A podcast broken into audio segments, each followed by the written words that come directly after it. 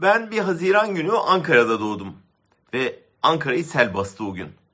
Annem anlatır. Sığıye'deki evimiz bodrum katındaymış. Yağmur boşanıp da dere taşınca benim için hazırlanan bütün zıbınlar, kundaklar, yatak, yorgan selde gitmiş.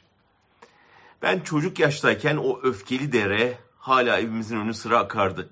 Sonradan üzeri kapatıldı. Çamurlu sularının yerine önce pazar, sonra otopark yapıldı.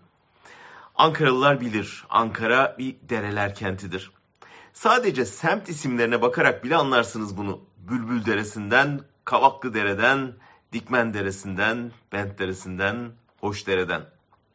Derler ki Ankaralılar şehirde gezinirken 20 derenin üzerinden geçerler de fark etmezler.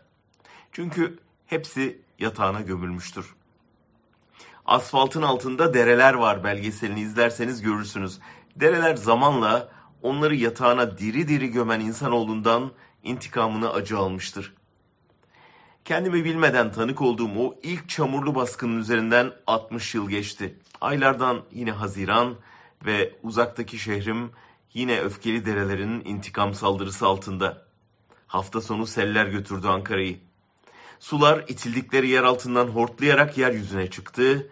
Onların öfkesini emip göğsünde yumuşatacak ağaçlar da kesildiğinden ne var ne yoksa önlerine katarak şehirde bir tur attılar.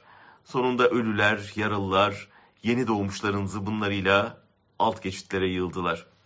Ne jandarma arama işe yaradı, ne devasa su tankları.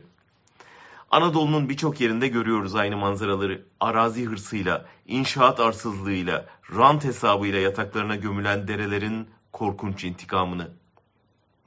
Ne geniş mazgallar çözer sorunu, ne yeni traf, e, itfaiye ekipleri.